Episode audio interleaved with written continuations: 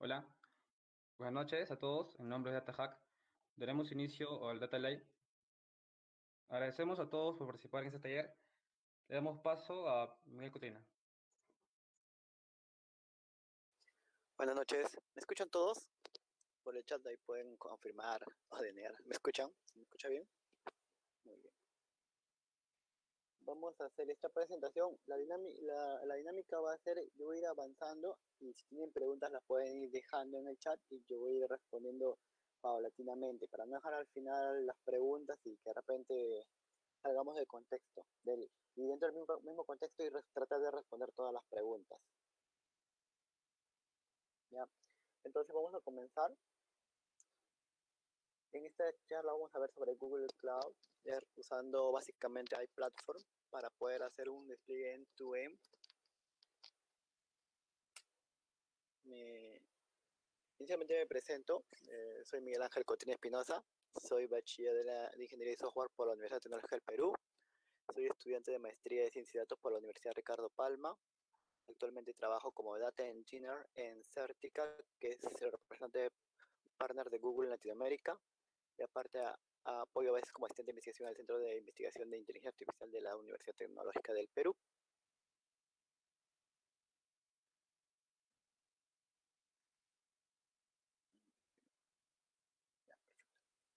Bueno, la, agenda es, vamos a ver sobre Google Cloud Platform primero, un poquito para conocer el, ecosistema de Google. Vamos a ver hay Platform, la arquitectura que vamos a seguir, las herramientas del Jupyter Lab, Notebook Jupyter Lab, el modelado de entrenamiento, la herramienta de Model y cómo usar el modelo una vez que está desplegado. Google Cloud Platform, bueno, no sé si la mayoría haya tenido contacto directo o de manera indirecta con el ecosistema de Google Cloud Platform. Google Cloud Platform es un ecosistema lleno de diversos tipos de componentes que son administrados y no administrados. Para poder usar Google Cloud Platform, tú puedes conseguirlo gratis y al conseguirlo, eh, Google te, brinda 300 dólares para hacer un usado por un año. Estos 300 dólares o lo puedes usar hasta que se acaben o en un año. Si en un año no lo has agotado, te quitan el crédito que, tienes hasta el momento. Solo tienes que registrarte, colocar tus datos y colocar una tarjeta de crédito en la cual este, te van a cobrar un dólar y luego te la van a retornar.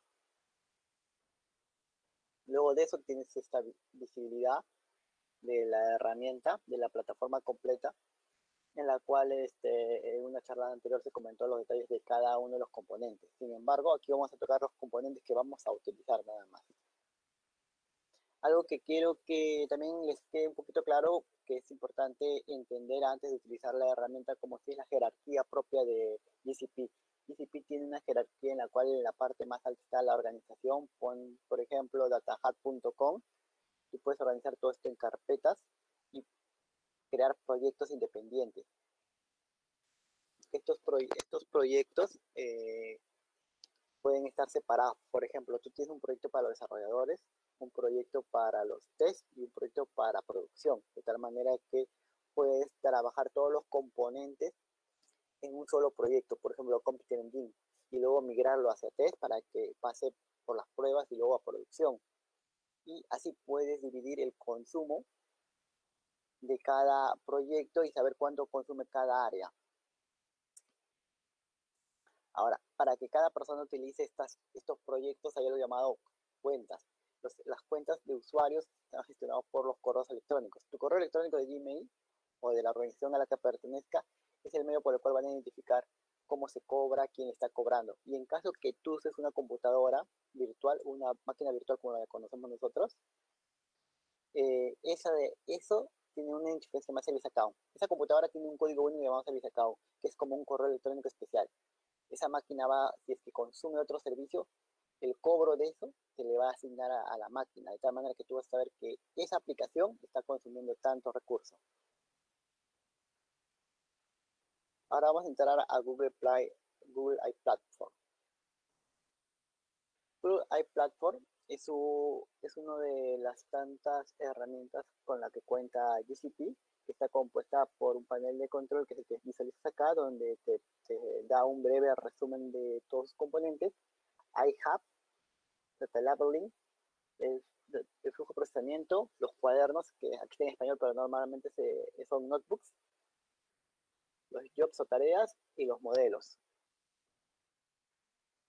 Importante para poder empezar a trabajar. Voy a primero explicar en la PPT y luego lo vamos a hacer este, en la propia herramienta.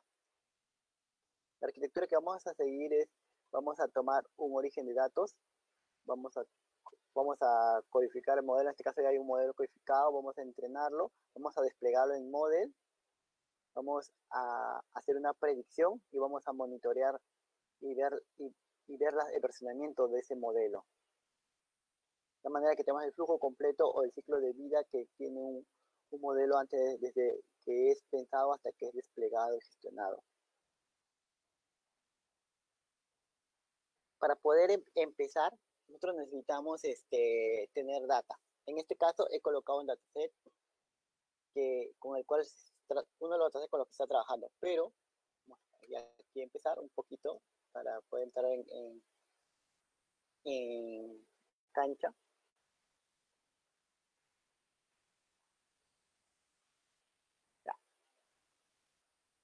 En primer lugar, nosotros necesitamos conocer Cloud Storage. ¿ya? Cloud Storage una herramienta que permite almacenar archivos de distintos tipos, CSV, cualquier tipo de archivo, tú lo puedes almacenar acá. Es como el S3, el S3 de los de AWS. Entonces yo, por ejemplo, acá yo puedo almacenar acá en segmento ML Model archivos.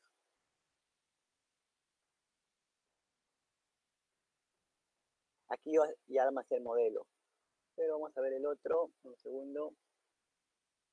Momento model y workshop. Aquí. Aquí están los CSV. Nosotros para subir un CSV podemos directamente jalarlo, arrastrarlo desde nuestra computadora o podemos agarrar y darle subir archivo. El de aquí está público, pero en este caso vamos a utilizar el de acá. Como no público, cambiar nombre, editar permisos.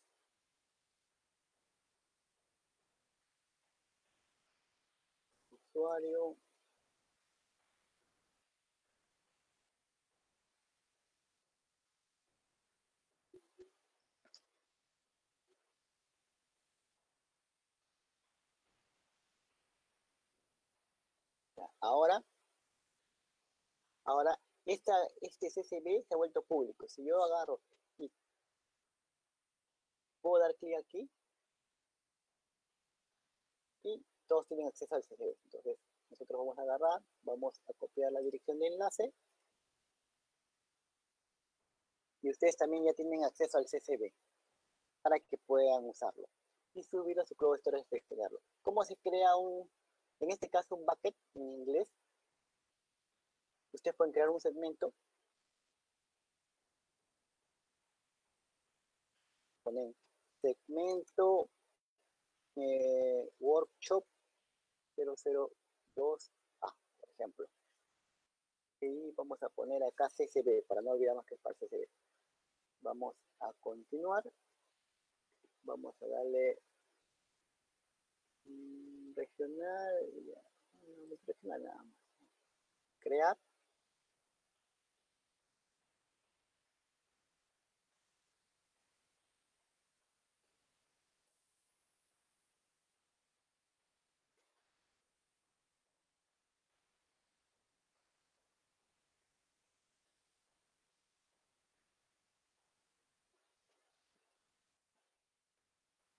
Ejemplo.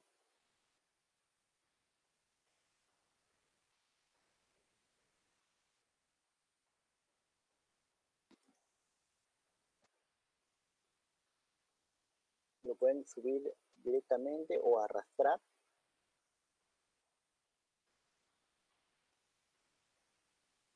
Arrastrado se carga y ya lo tienen, ya lo tienen en el segmento.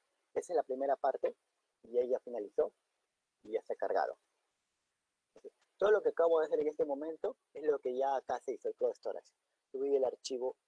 ¿Y para qué voy a subir un archivo? Digamos que ustedes quieren entrenar un modelo, pero este modelo tiene millones de registros. Yo quiero entrenar un gran modelo con pero el área de marketing me lo ha entregado en CSV.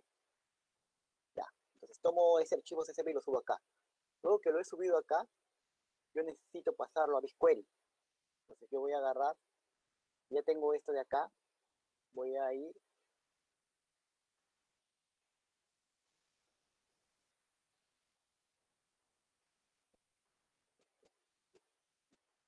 a BigQuery. ¿Qué es BigQuery? Para los que no conocen, BigQuery es básicamente un data warehouse para analítica que puede manejar hasta petabytes de información. La cantidad de información que puede manejar BigQuery es muy alta, no, no tiene problemas. Entonces yo aquí puedo, ya tengo tablas, como pueden ver, pero yo puedo agarrar ya. Esto es un dataset, esto es el proyecto y este es el dataset. Yo puedo agarrar y darle aquí, crear tabla. Y acá me dice, crea tu tabla vacía. No, yo quiero subirlo de Cloud Storage. Examinar. Ya, recuerdan que elegimos este de aquí. Seleccionar. Y automáticamente detectó que era CSV. Me dice, ya, ¿cómo quieres llamar a tu tabla? Ya. El nombre era mail data, pero ahí tenemos un mail data, no se puede. Entonces, mail data 2.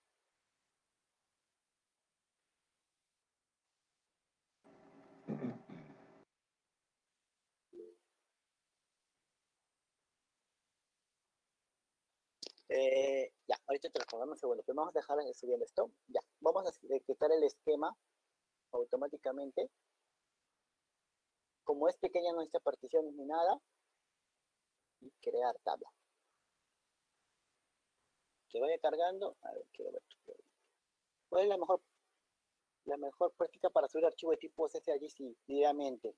Ya, puedes hacer, depende mucho el volumen, puedes hacer una carga automatizada por medio de GCUtil para que automáticamente un job haga la carga, si es pequeño. Si es muy grande, puedes usar un Matillion, por ejemplo, es una herramienta que permite procesos automatizados. Ya. Entonces, Mail Data 2 está aquí. Nosotros podemos ver vista previa. Y aquí está la data. Hemos cargado en un momento un CCB hacia una base de datos sin ningún problema. Entonces, hemos llegado a esta parte. igual, aunque está explicado un poco, no muy detallado en, eh, en la presentación, quise explicarlo para que tenga más detalle. Algo importante es vamos, que vamos a entrar en instancia. Yo quiero que, si ustedes han trabajado con Python, me coloquen con qué versión de Python trabajan más en el chat. ¿Con qué versiones han trabajado Python? Los que trabajan con Python. Ya.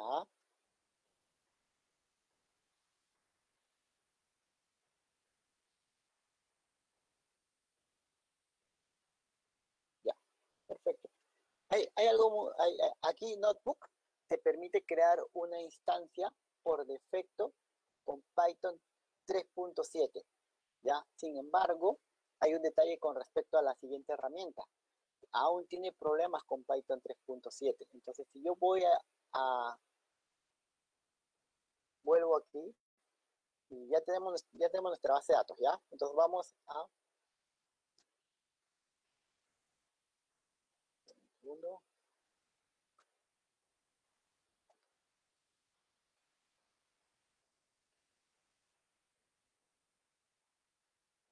Empezamos con iPlatform.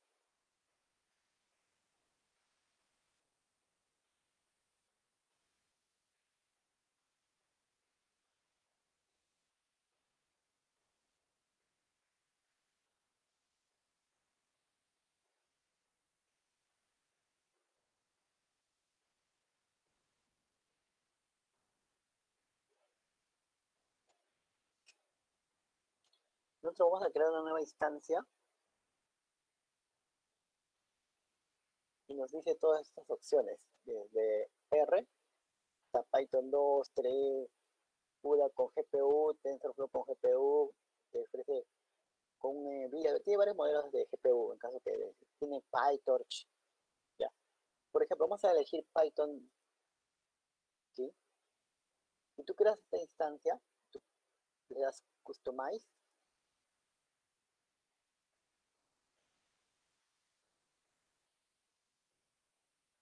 Acá tú podrías agarrar y elegir eh, la zona, la región, la máquina, que es el contenedor, en este caso estamos seleccionando este de acá, aquí te indica el precio que te va a cobrar mensual, por eso lo que tú agarras, si no vas a hacer grandes modelos, puedes reducirlo, y vas a darte cuenta que la más barata te cobra 27 dólares mensuales, por tenerlo prendido 24-7.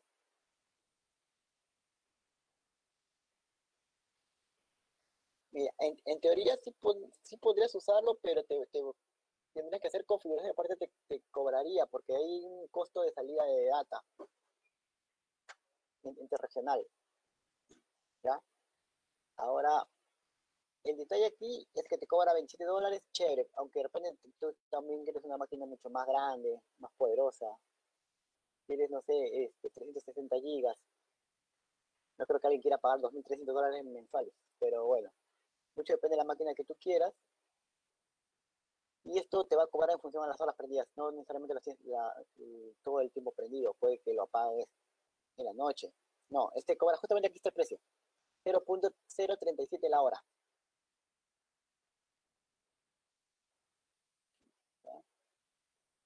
Es, te, te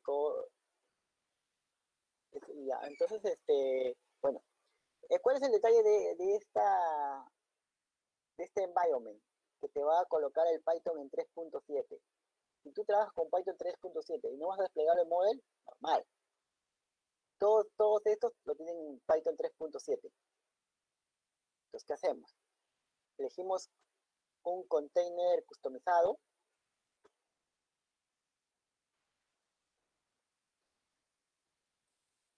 Y revisamos. Primero vas a este link que está aquí.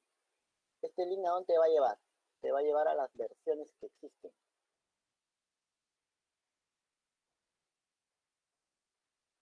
y todas las versiones que tiene Google y qué, versión tiene cada una. Te dice, esto tiene por, muchas veces van a estar una versión específica de algo. Ya te dice, mira, el 13 tiene esto, te interesa, tiene Python 3.5, chévere. La versión 14 también tiene 3.5. La versión 15 tiene 3.7. No, yo quiero 3.5. Entonces uso la 1.14. Agarro, busco Y aquí, en el siguiente enlace, sí se va a compartir las dispositivos. Así es, ya estamos en orden. La edición del modelo.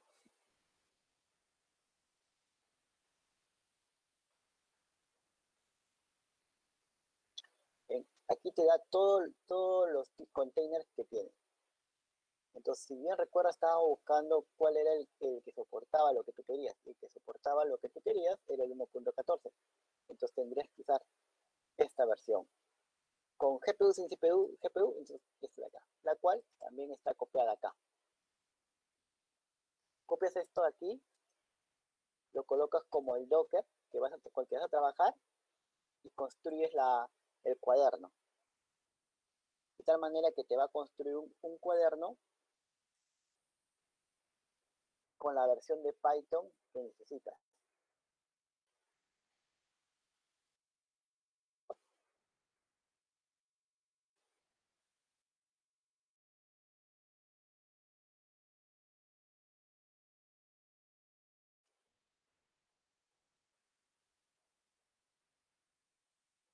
Y eso lo va a ir creando. Mientras se va creando, acá tenemos un cuaderno levantado igualito construido. Este cuaderno ya está con Jupyter Lab. Si nos vamos aquí, vamos a ver cómo hemos elegido, hemos hecho todo lo que he mostrado. El cuaderno ya está y elige Jupyter Lab. Al entrar a Jupyter Lab vas a entrar a un entorno de desarrollo de tipo Anaconda, en el cual te va a mostrar, vamos a cerrar esto para que se vea eh, esto de aquí. ¿Qué es lo que tú ves aquí? Tú ves los notebooks, puedes entrar a la consola, puedes entrar a la terminal. ¿Para qué te sirve la terminal? Como igual que en Anaconda puedes instalar todas tus librerías aquí. puedes instalar, configurar tus librerías para que tengan la versión que tú quieras o minimizar o maximizar versiones. nosotros qué hemos hecho? Hemos hecho el laboratorio en el cual, ¿qué hace el laboratorio? La primera parte es poder saber en dónde estamos trabajando.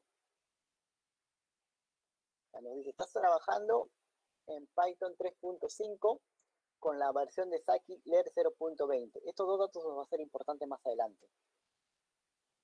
La versión de Python y la versión de Scikit-Learn. ¿Qué es lo que luego hacemos? Luego vamos a tomar y vamos, vamos a traer las librerías de BigQuery y de Cloud Storage. Vamos a cargar un conjunto de variables. ¿Qué variables?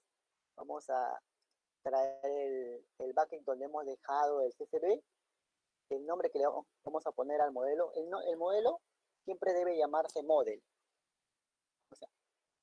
Para que lo detecte adecuadamente nunca le puedes poner modelito.pkl ni modelo, no, debe llamarse model.pkl y debe ser un storage solamente con eso. El nombre del proyecto, bueno, aquí el código del proyecto en realidad, el código del proyecto, el nombre del dataset y el nombre de la tabla.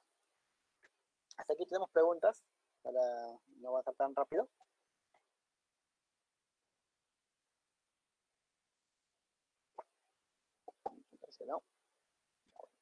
Nosotros vamos a leer BigQuery. Nosotros vamos a leer BigQuery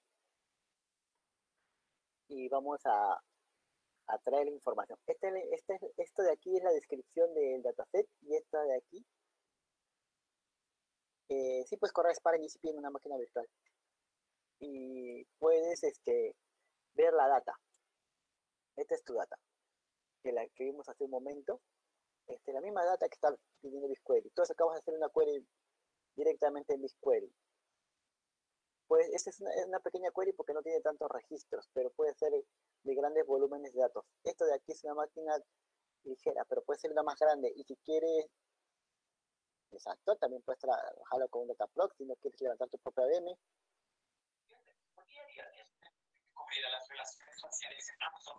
Mucho ruido. Acá ejecutas la, eh, bueno, ves la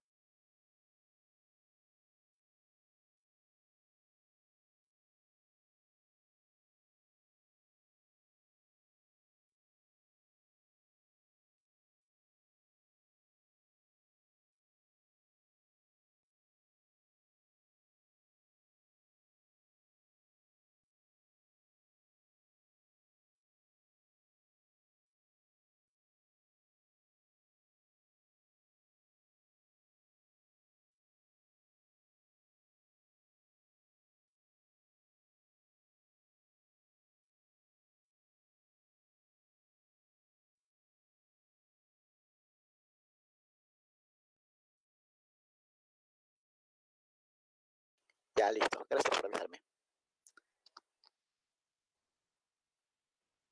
Ya, ¿me escuchan ahora sí?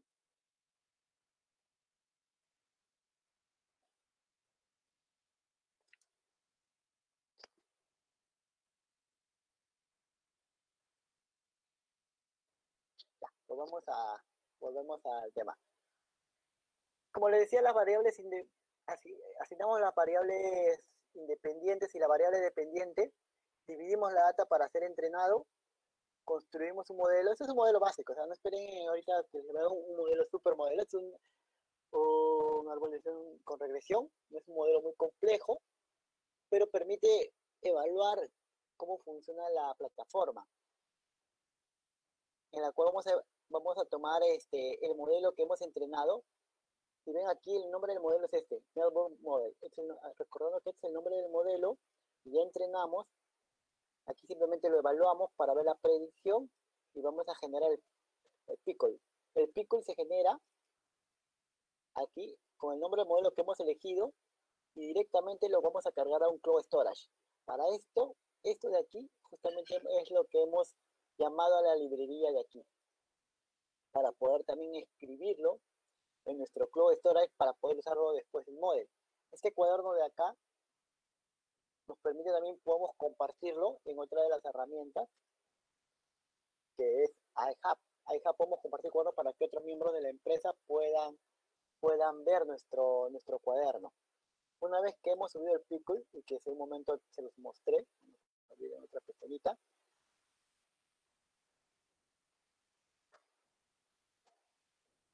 Si tienen preguntas en el camino, pueden ir dejándolas sin problemas.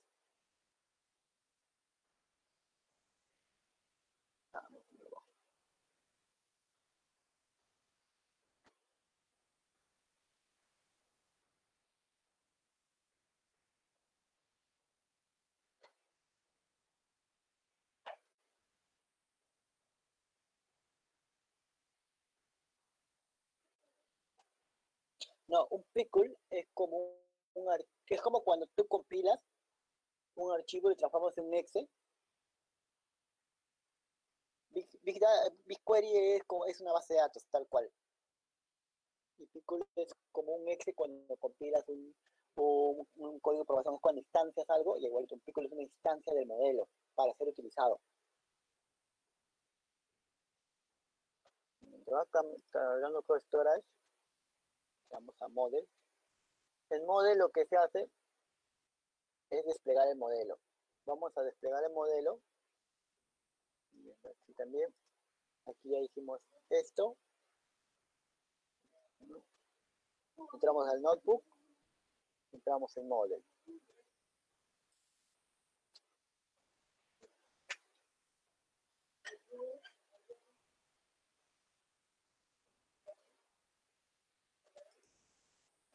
Veamos. Cuando vas a crear un modelo, datos importantes, por ejemplo, voy a poner acá modelo 003. Bueno,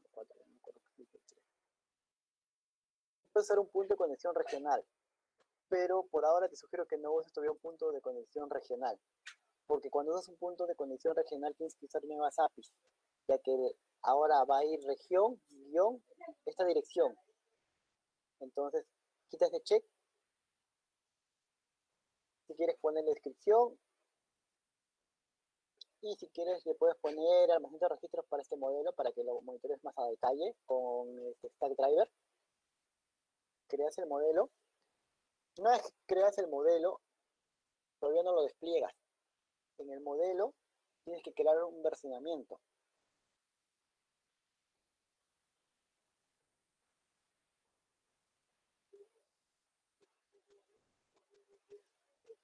La nueva, la nueva, con esta nueva versión, y en esa nueva versión, ahí es donde vamos, va a venir los datos importantes que hemos visto anteriormente.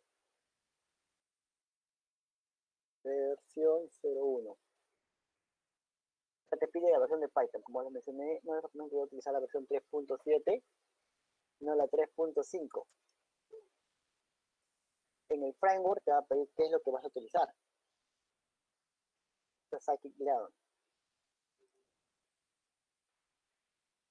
Y la versión, como vimos anteriormente, es la 0.20.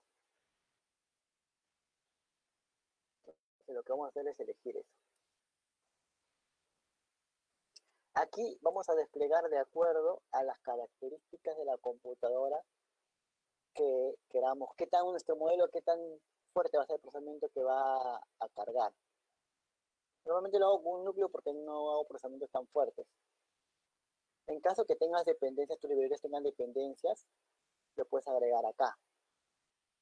Y si quieres que tenga autoescalado para que crezca, crezca, crezca con cierto límite, lo puedes poner acá.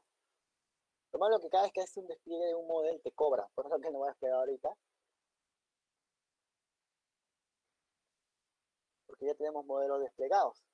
El mismo código que vimos de Python, simplemente le das a desplegar y te genera un modelo genera una versión desplegada, que vamos a ver que ya está en línea.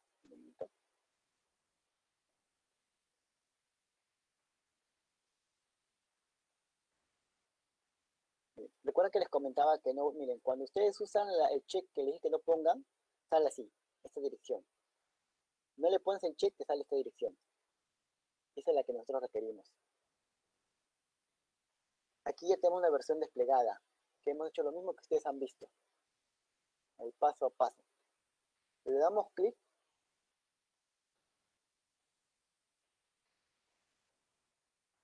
qué nos dice? Acá tú puedes monitorear el consumo, por ejemplo, hace dos días. Te dice cuánto han consumido, cuántas predicciones hay en las predicciones por segundo, te dice el porcentaje de la predicción, cómo le ha ido, te dice las peticiones, puedes ver el consumo bastante detallado, la latencia, todo te dice. Ahora, ¿cómo puedes probar y desplegar tu modelo? Está desplegado en Google, pero ¿cómo lo puedes utilizar? Primero puedes probarlo en modo, en modo acá en la misma consola. Tú puedes agarrar y decir, ah, yo, yo quiero ver cómo funciona. Deberías poder copiar código, como dice aquí, y probar.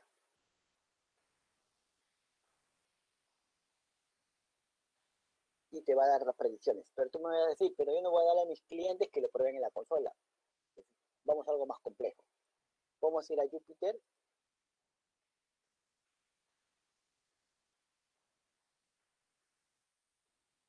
y podemos tomar este código. ¿Este código de dónde salió? Acá te dicen ejemplo de predicción. Y acá te dicen cómo usarlo con G-Cloud, cómo usarlo con Python y cómo usarlo con Java. Esto va a funcionar siempre que no pongas el check que te indiqué. Si pones el check, este código no funciona. Pues con este mismo código lo ponemos en el cuaderno y ponemos la data de esta manera y te va a hacer la predicción. Ahora tú me vas a decir también, pero yo no puedo darle a mi, a mi cliente un cuaderno porque el cliente no me va a decir, no me va a entender, va a ver código y no va a entender. Vamos un nivel más arriba. ¿Qué hacemos? Tomamos, vamos a una herramienta donde tú puedes desplegar una página web simple con Python. Muchos de ustedes probablemente manejan Python por lo que he visto te puedo decir, despliega una máquina virtual. Una máquina virtual te va a costar plata mientras esté prendida. Un App no, un App te cobra muy poco. desplegamos un App Este, este App va a tener una instancia donde tú vas a desplegar una, lo mismo que hemos visto que hace, lo va a desplegar para que tu cliente mediante un formulario pueda validar una predicción. Y aquí está desplegado. Y nosotros podemos entrar a la ruta que figura aquí.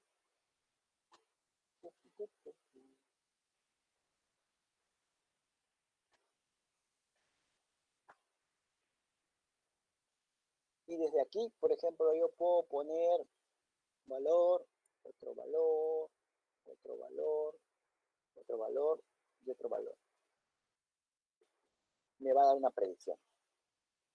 Entonces, tú acabas de hacer un despliegue y acabas de poner una página web. De tal manera que si este es un modelo simple, tú puedes hacer un sistema de recomendación, por ejemplo, o diversos tipos de sistemas que donde el cliente puede desplegar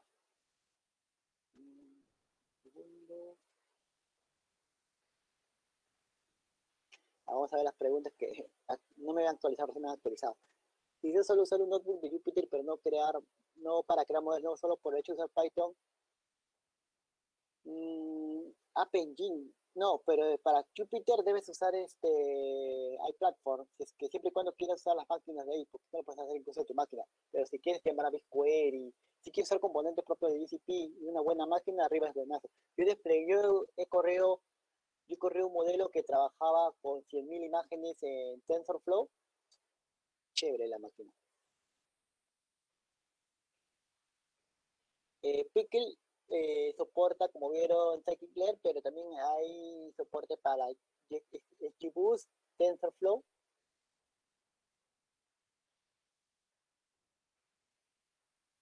Claro, GCP es la plataforma, Spark simplemente es una herramienta que puedes desplegar desplegar dentro de una VM o usar otra pro, o sea, al final es que estás desplegando dentro del, dentro del ecosistema.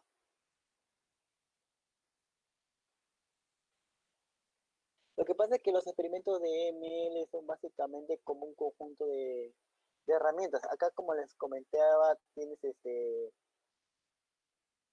esta herramienta que te permite compartir también tu trabajo y ver el de otros, que es iHub.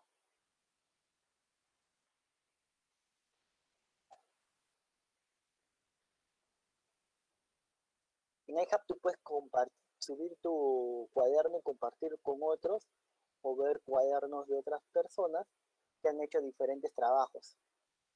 BigQuery con el Chibus, AutoML Table, TensorFlow, un montón de, de, ejemplos muy interactivos y muy complejos.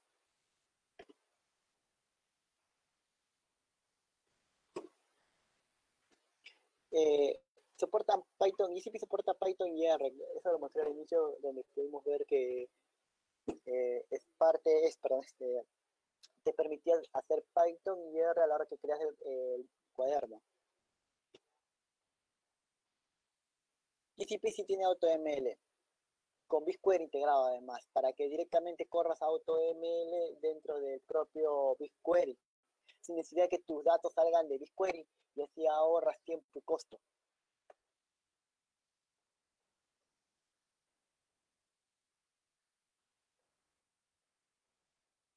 Sí, puedes generar tu archivo Pico localmente, sí, sin problemas. Es que esto se hace solamente cuando hay grandes, grandes volúmenes de procesamiento. Edgar, para decirlo Edgar Flores, cuando hay grandes volúmenes de procesamiento, normalmente necesitas generar Pico arriba, porque imagínate que tengas 100.000 imágenes, tu máquina no va a aguantar. Y encima te pide GPU, tu máquina no tiene GPU, entonces esto de aquí te permite procesarlo. Básicamente por eso es lo que usamos el cuaderno arriba. Cuando tenemos volúmenes grandes, usamos BigQuery o Storage. Eh, los costos básicamente, si es que usas el modelo local y eh, lo creas y lo construyes arriba, es el despliegue, que son 8 dólares. Acá vamos a ver también sobre costos. Vamos a entrar en un momento a ver cómo, cómo maneja los costos GCP y la, y la demanda de la instancia, o sea, qué tanto lo consumen. Es el cobro que te cobra por despliegue y por consumo.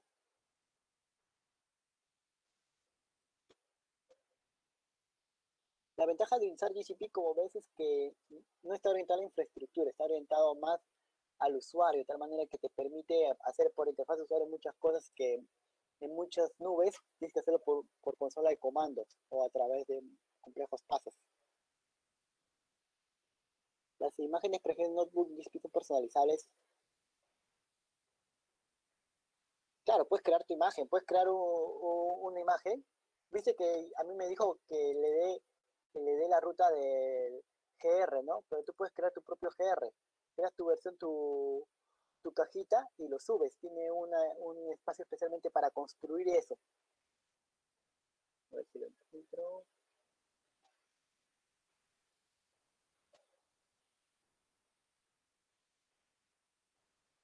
Aquí creas tu imagen y aquí está la ruta USR, GR, SRIO y ahí le das la ruta que crea al construir tu imagen y ya está, tienes un, un cuaderno personalizado. Incluso lo puedes compartir, porque este ya está como privado, pues puedes compartirlo público.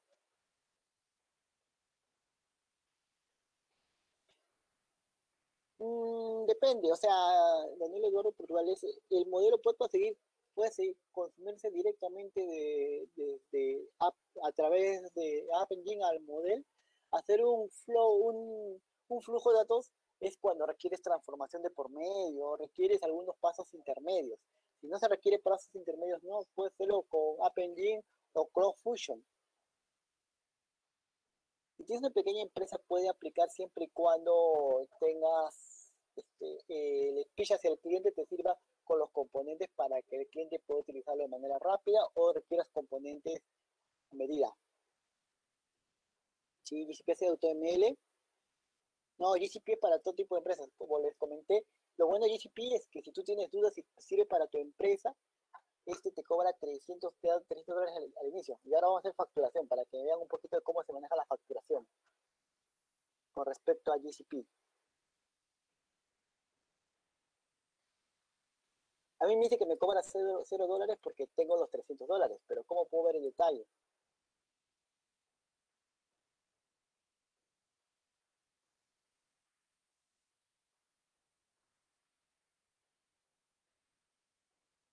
Aquí en informes, yo voy a, yo puedo agarrar y darle,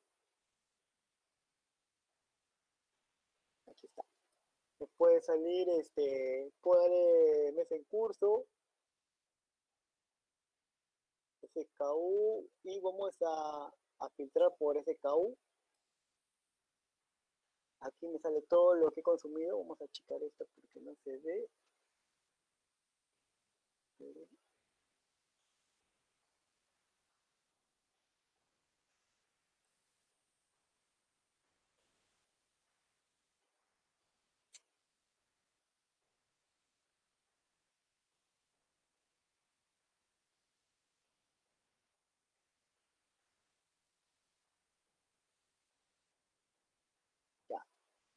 Miren, aquí te cobran, las predicciones te cobran por hora. La máquina que está haciendo predicciones, la instancia de predicción, te cobra, bueno, yo tengo dos máquinas prendidas por el número de horas. Como pueden ver, yo, yo he utilizado 585 horas y me ha cobrado 18 dólares. Ahí pueden sacar el costo.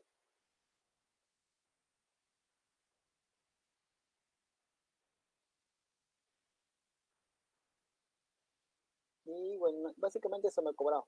No me ha cobrado más que eso y la máquina que tenía prendida inicialmente que la pagué rápido, la CN1, que son los cuadernos Jupyter. ¿Hasta aquí tienen alguna otra pregunta?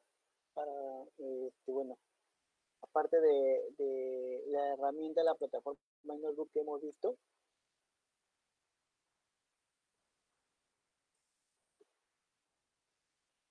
Vamos a agarrar y vamos a, al hub hacemos blow up del notebook.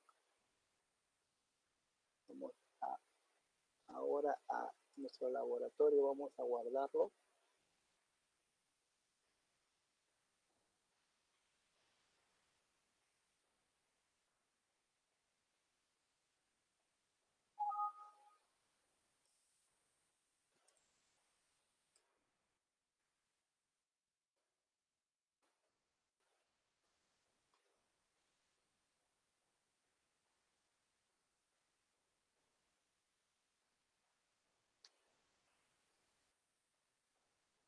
A ver. Puedo deployar mi archivo Pickle en un Cloud Fusion. No, Cloud Fusion. No, Cloud, no, tienes que desplegar el model, tu Pickle, y llamarlo con Cloud Fusion. Como bien sabes, Cloud Fusion es un componente de GCP que te permite usarlo a demanda, o sea, cuando sea necesario. Pero igual el Cloud Fusion simplemente va a agarrar y va a consumir a model. Es la capa, ya no necesitas tener un App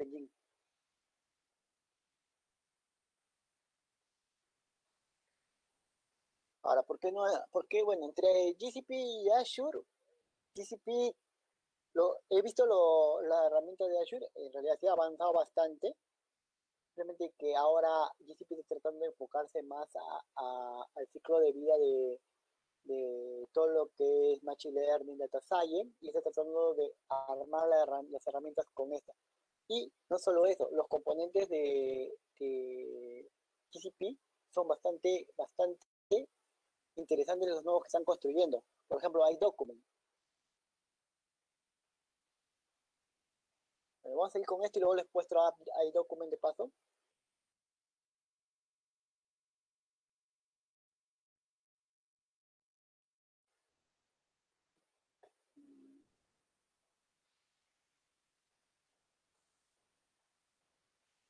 Descripción.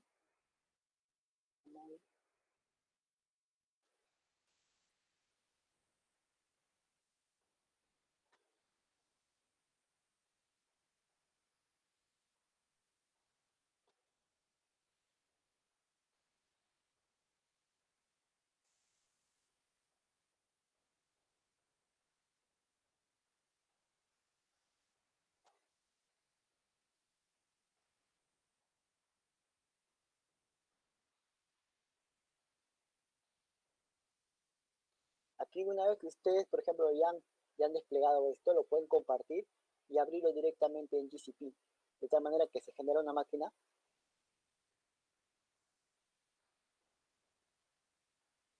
que dice ya te manda iPlatform para que levantes la máquina, de la manera que tus cuadernos los puedes tener, toda tu biblioteca de información de cuadernos los puedes tener guardados aquí y automáticamente te va a disparar para que levantes una máquina virtual a tu elección.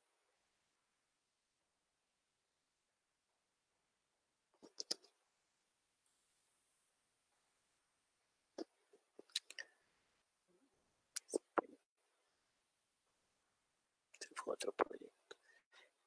Ya acá dice crear una nueva instancia o, o usa un notebook existente de el notebook que hemos jalado de acá.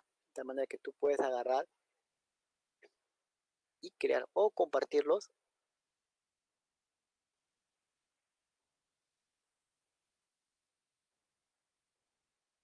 Y bueno acá puedes poner correos electrónicos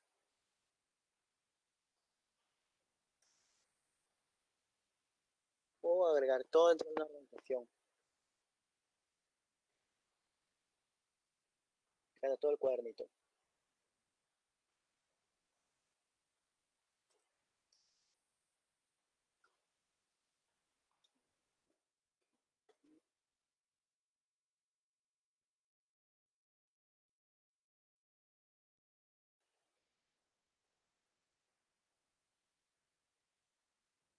un segundo.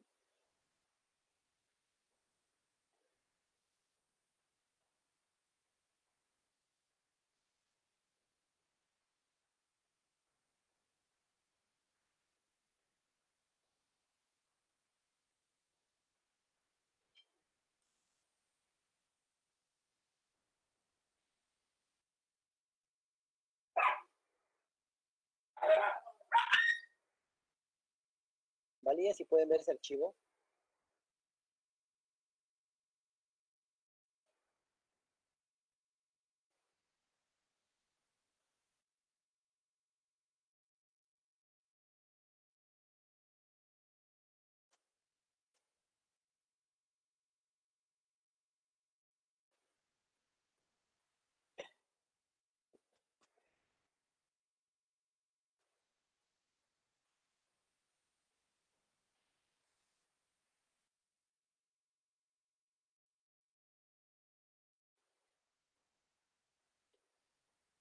Hay Document, es otra de las herramientas que te, parte de, que es parte, por ahora no de Platform, pero usa información de él, el cual te permite subir un archivo. Vamos a ver.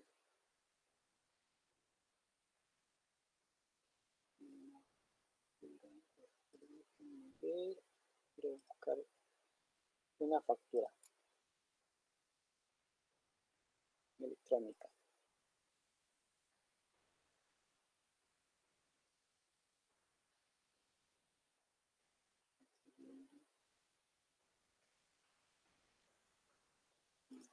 Un recibo en JPG. Por ejemplo, acá tengo un, una factura.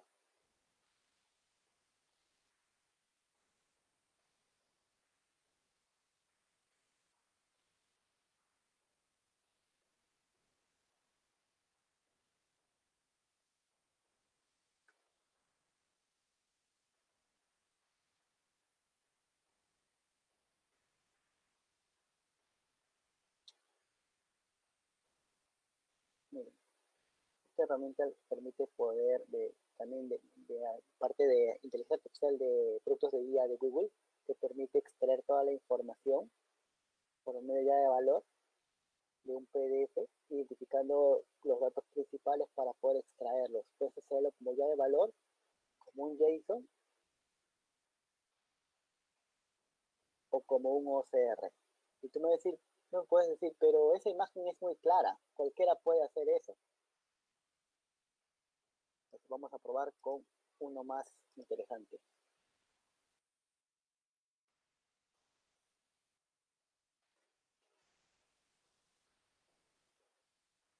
Uno que me digan que está más difícil. Vamos a probar con este de aquí.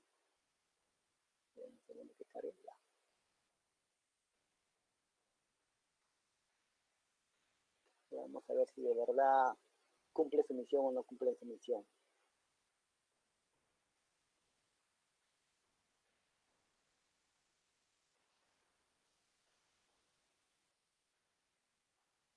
Miren esto.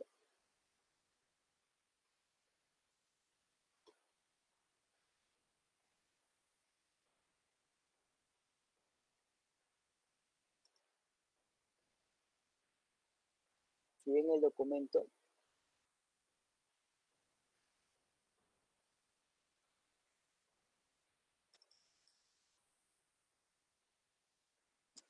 creo que no sé, no es nada sencillo de leer, sin embargo Google.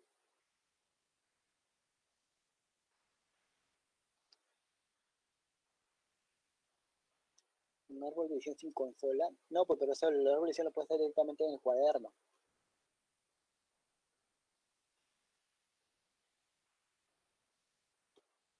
Que no pueden ver el cuadernito, vamos a ver. No sé si podemos compartir en modo público.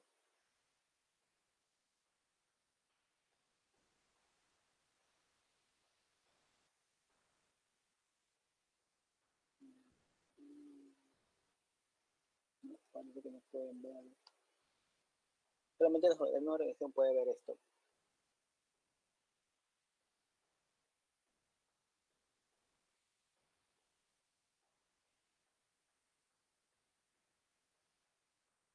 Esto es solamente para ser compartido dentro de tu propia organización. Siempre y cuando tu organización esté dentro de la plataforma GCP, puedes compartir con todas las personas con las que trabajas.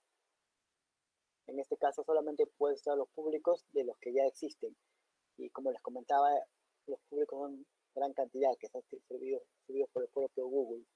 Actualmente hay 721 cuadernos subidos de muchos de los que ustedes necesitan desde entornos de, de imágenes,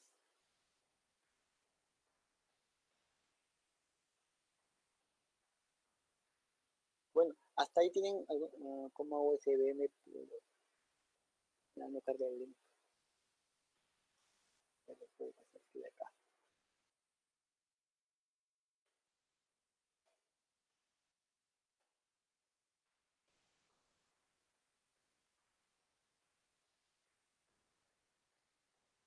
Están todos los cuernos públicos. Acá tenemos aquí. Básicamente es el, esto quería explicarles un poco la funcionalidad y el cobro que ya vieron sobre la plataforma AI y sobre los cuadernos Jupyter. Todo esto lo que les he mostrado se los vamos a compartir desde el código de la App Engine, el código del cuaderno para el despliegue, este, la presentación. ¿Tienen alguna pregunta adicional hasta ahí?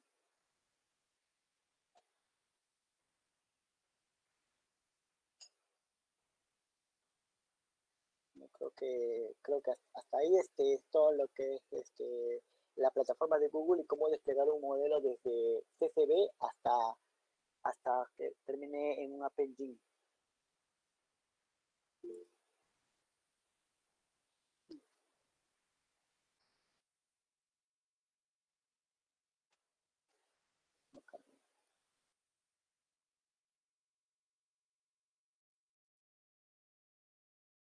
Ah, el problema de iPlatform con respecto a 3.7 es que cuando tratas de hacer un despliegue del propio eh, Pickle, eh, te da errores. Haces un despliegue con Python 3.7 y no es que no funcione lo que despliega, simplemente que muchas veces no te despliega, no te despliega iPlatform cuando seleccionas la versión 3.7. Quiero hacerlo por, por por interfaz gráfica sin código. No, este, tú estás pidiendo hacer un árbol de decisión directamente, directamente en Google. Puedes buscar árbol de edición ya, ya prefabricados o puedes hacer AutoML, pero AutoML te va a elegir el modelo que más se ajuste a él para, para generar la salida.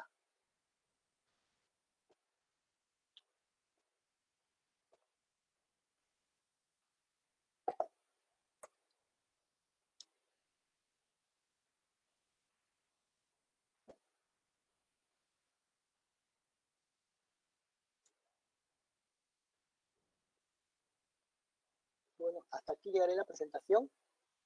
Chicos, pues ya formamos un modelo mediante API REST. Depende. App Engine va a ser siempre cuando sea un servicio continuo.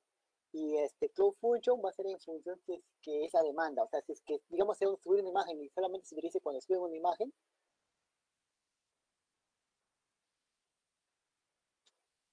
entonces ahí puedes limpiar, sí, con Data, DataPrep. DataPrep te permite limpiar datos. DataPrep es un... Solo le das las reglas, la, le das la receta y él se encarga de limpiar los datos. Es una herramienta de exploring de cleaning de data.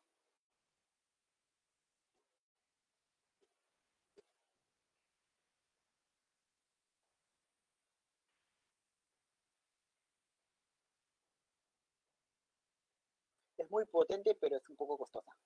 Pero con eso puedes hacerlo sin necesidad de escribir en una línea de código. Y puedes limpiar la data. Liliana.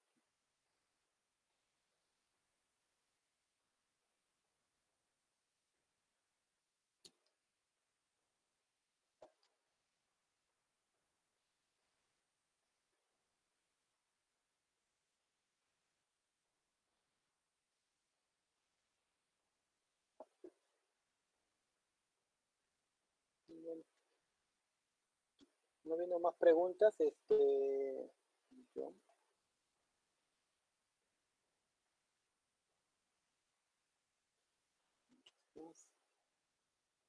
Yo, ¿me escuchas?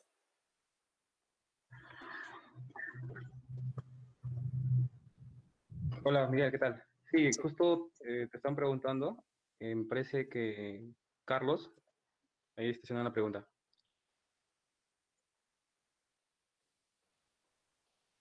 Ah, no, eh, no, está, está, comentando lo de la, uh, sobre y estaba respondiendo, en realidad Carlos estaba respondiendo. Ah, ya. Eh, chicos, ¿no tienen otra pregunta que hacerle? A ver, Edgar Flores Palma. Un Cloud Function me saldría más barato que vender un App Engine. Claro, sí, de hecho que te sale mucho más barato porque el costo de Cloud Function solo es este, por su uso, en cambio App Engine te va a cobrar por las horas levantado. De hecho que sí y siempre que sea consumido por algo. O sea, tiene que haber algo que lo llame.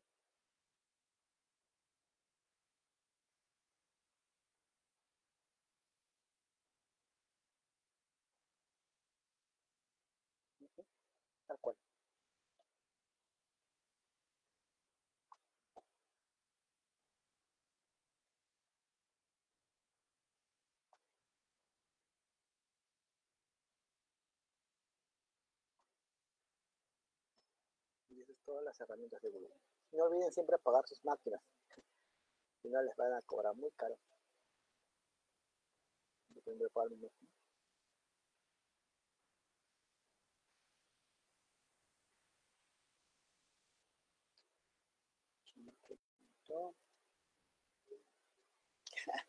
los fallos desaparecen por AutoML. No exactamente, porque hay muchas cosas matemáticas detrás de todo el, el Machine Learning la Data ya que la herramienta puede ser muy buena, pero es importante entender el contexto de los datos.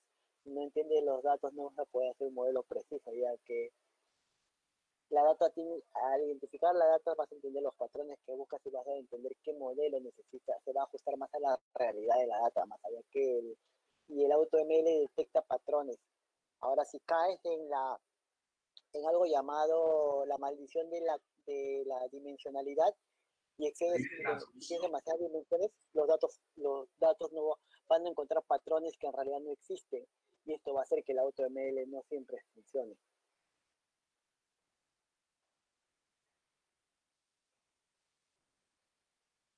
Eh, yo probado Cloud Function y no, es, lento, ¿eh? lo he probado para una empresa que requería, requería información que mandaba por WhatsApp a demanda, bastante rápido de una pala electromecánica por medio de IoT, y no, funcionaba muy bien.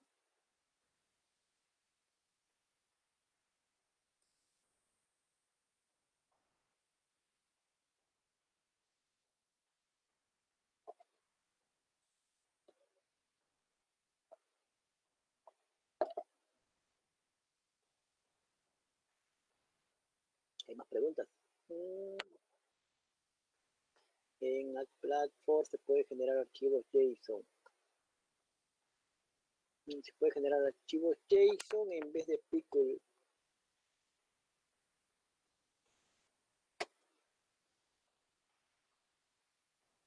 Mm, pero esto ya no sé, es que lo que pasa es que tú puedes llamar un JSON, pero eso ya no sería un modelo. No sé. Como cuando haces un sistema de recomendación que hace una matriz para que el, que el parámetro que más se ajusta de acuerdo a, a los métodos de proximidad, pero no sería como esperar un modelo.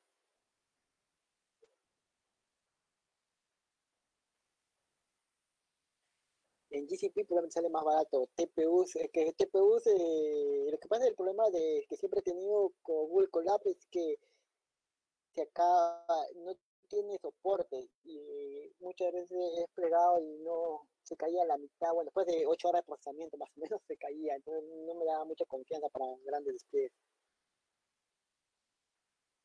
Es cierto, la alguien debe saber mucho más, para hablar justo de la matemática y la estadística.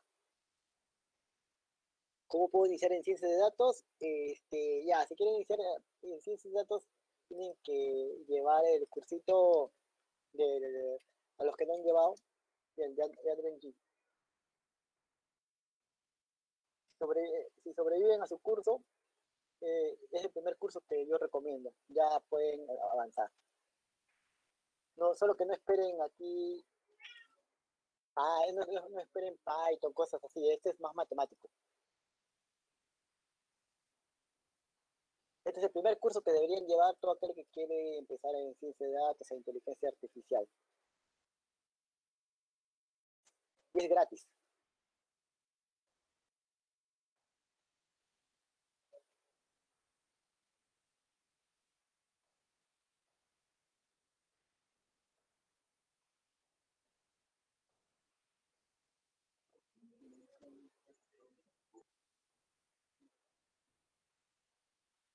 ¿Qué curso seguiría? Depende. Yo seguí la especialización de Deep Learning, pero tú puedes seguir este Machine Learning. Quieres dedicarte... Hay un curso bien chévere, este, que creo que es de la Universidad Rusa, una especialización. Ya está de acá.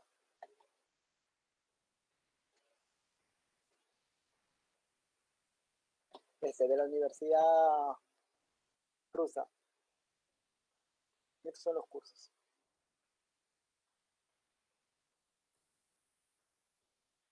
Siete cursos.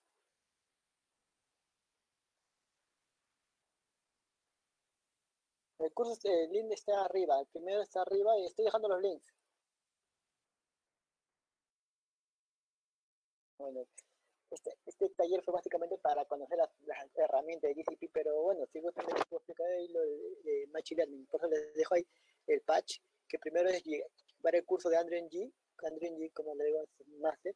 Si quieres hacer Deep Learning, también puedes llevar la especialización, yo la especialización de Deep Learning.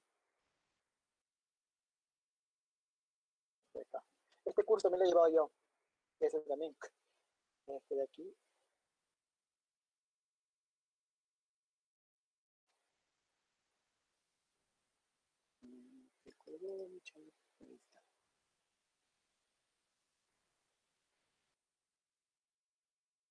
Coursera sí es, ya hay dos caminos, son 55 personas, no les va a afectar que les diga esto. Este, hay dos caminos, tú puedes inscribirte gratis y no, y no, no, no dar los exámenes, o puedes dar clic a este botoncito. Ayuda económica. Y ahí tú me vas a decir, pero si no te ayudan, yo les comentaré algo. Yo tengo 30 certificados de Coursera, de los cuales los 30 no me han cobrado un sol porque tenido ayuda económica.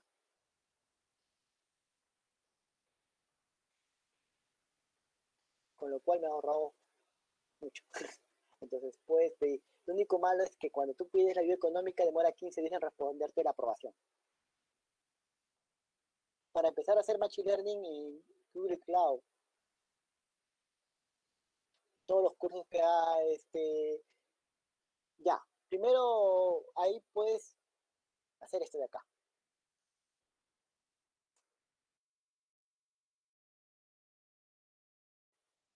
Mira. mm,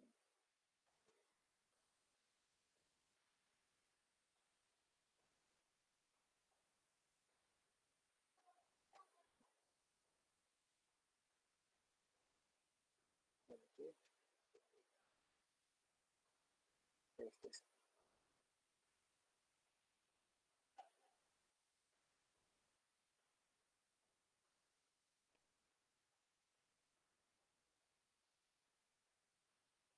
Ya, con esto lo haces.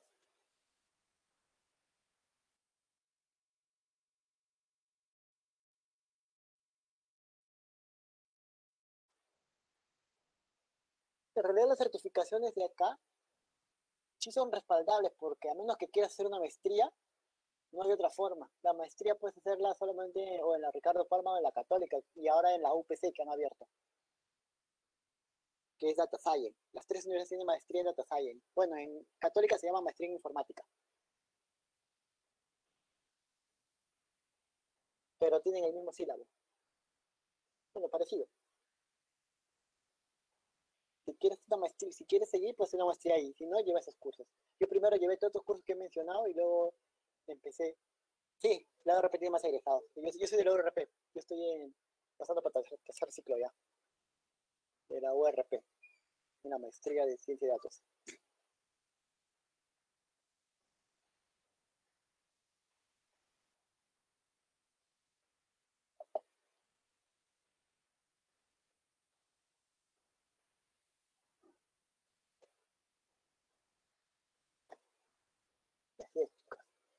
Creo que hasta ahí llegaba la presentación, ya les expliqué todo, ya les hice el despliegue. En vez de hacer a PPT, me fui a directamente a la cancha. Pero bueno.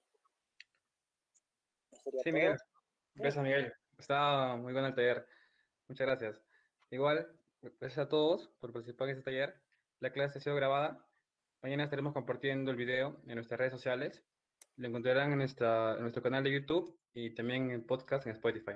Muchas gracias a todos. Hasta luego. Gracias.